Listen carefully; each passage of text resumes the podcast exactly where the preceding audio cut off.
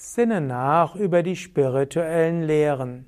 Kommentar zur Bhagavad Gita, 18. Kapitel, Abvers 70. Krishna spricht.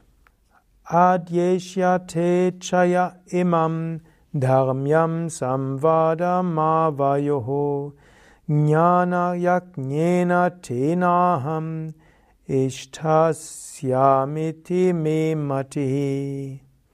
Krishna spricht.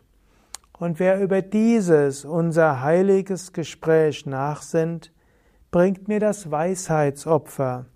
Das ist meine Überzeugung. Also Yajna ist ja etwas, was Krishna erheblich empfohlen hat. Er hatte vorher gesagt, Yajna, Dana und Tapas, das sind die drei Dinge, mit denen wir uns reinigen. Dana, Wohltätigkeit, uneigennütziges Dienen, Tapas, also auch spirituelle Praktiken, auch Askese und Yajna sind Rituale und Gottesverehrung.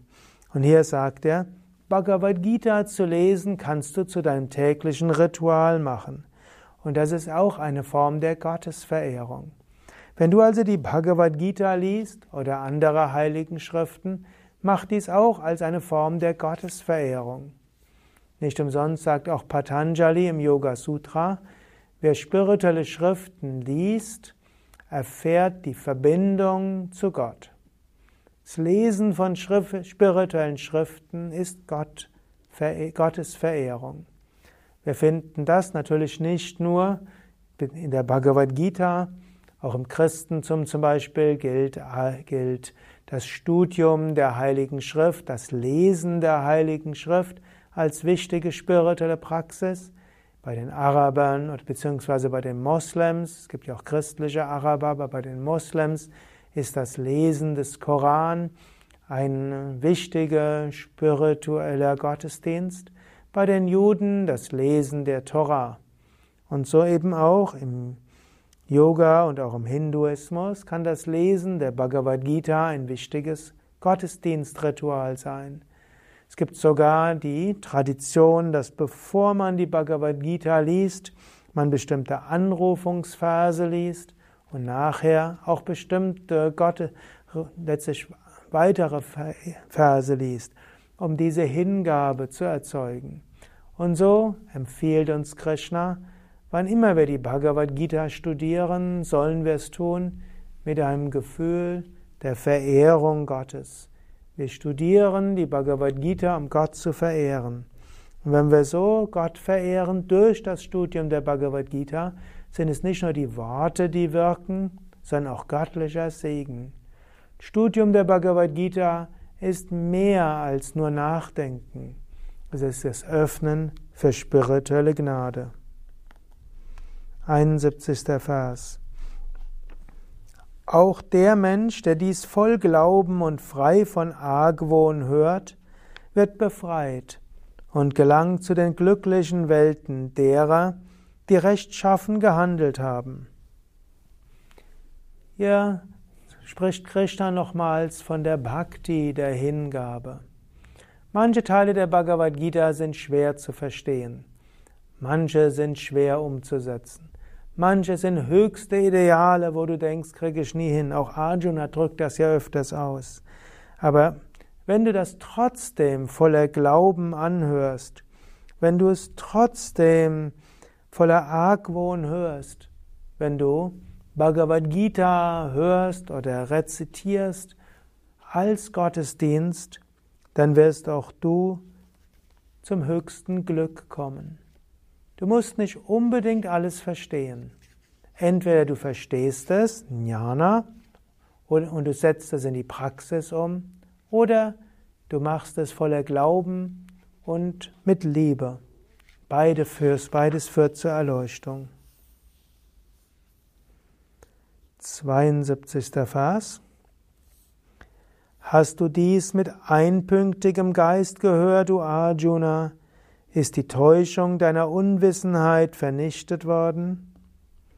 Arjuna sprach, meine Täuschung ist zerstört, da ich durch deine Gnade meine Erkenntnis erlangt habe, o Krishna.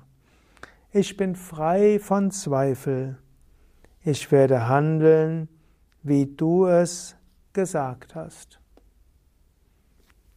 Arjuna hat jetzt verstanden. Arjuna weiß jetzt, was zu tun ist. Und jetzt könnte man das alles nochmal genauer wiederholen. Worum geht es? Ich könnte sagen, wir können uns, wenn wir nicht, nicht weiter wissen, unseren Gott richten und um Hilfe bitten. So hat es Arjuna im zweiten Kapitel gemacht. Wir können die Situation aus einer übergeordneten Perspektive betrachten. So hat Krishna Arjuna zunächst von der Unsterblichkeit der Seele gesprochen. Wir können das Gesetz des Karma berücksichtigen, das bewusst machen. Unsere Handlungen haben Konsequenzen und was auf uns zukommt, sind Aufgaben, an denen wir wachsen können. Es gibt ethische Prinzipien zu beachten. Und in all unseren Handlungen müssen wir überlegen, was ist ethisch, was ist unethisch. Dann gilt es zu überlegen, wie wir sattweg handeln. Und dann können wir auch überlegen, welchen Einfluss haben unsere Entscheidungen auf unsere spirituellen Praktiken.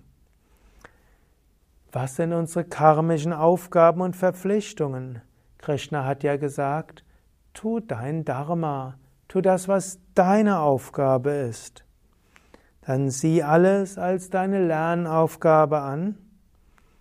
Nutze auch deine besonderen Fähigkeiten und Eigenschaften, Dharma, Svabhava, Prakriti. Bitte Gott um Führung, bringe alles Gott dar. Bleibe demütig und dann wirst du das Richtige tun. So hat also Krishna nochmal empfohlen, alles Gott darzubringen und alles loszulassen. Und so hat Arjuna das verstanden. Er ist frei von Zweifel. Er weiß, was zu tun ist. Hariom Tatsat ja, soweit zur, zu diesen Versen der Bhagavad Gita. Der nächste Vers ist, die nächsten Verse sind die Abschlussverse und damit der letzte Vortrag zur Bhagavad Gita. Du kannst all das nachlesen in meinem Buch Die Bhagavad Gita für Menschen von heute. Mein Name Sukadev Bretz. Du findest diese Bhagavad Gita Verse auch auf unseren Internetseiten yoga-vidya.de. Dort könntest du auch zum Beispiel eingeben Bhagavad Gita 1870 und dann kommst du auf den 70. Vers des 18. Kapitels der Bhagavad Gita. So kannst du übrigens zu jedem Vers der Bhagavad Gita kommen und so siehst du Sanskrit, die in Devanagari und Transkription, Wort für Wort Übersetzung, Übersetzung und verschiedene Kommentare. Und dann, noch wichtiger als zu hören, ist in die Praxis umzusetzen. Aber mindestens lausche der Bhagavad Gita mit dem tiefen Wunsch, zur Vollkommenheit zu kommen. Und lausche der Bhagavad Gita oder studiere die Bhagavad Gita als eine Form der Gottesverehrung. Om Shanti, Shanti, Shanti.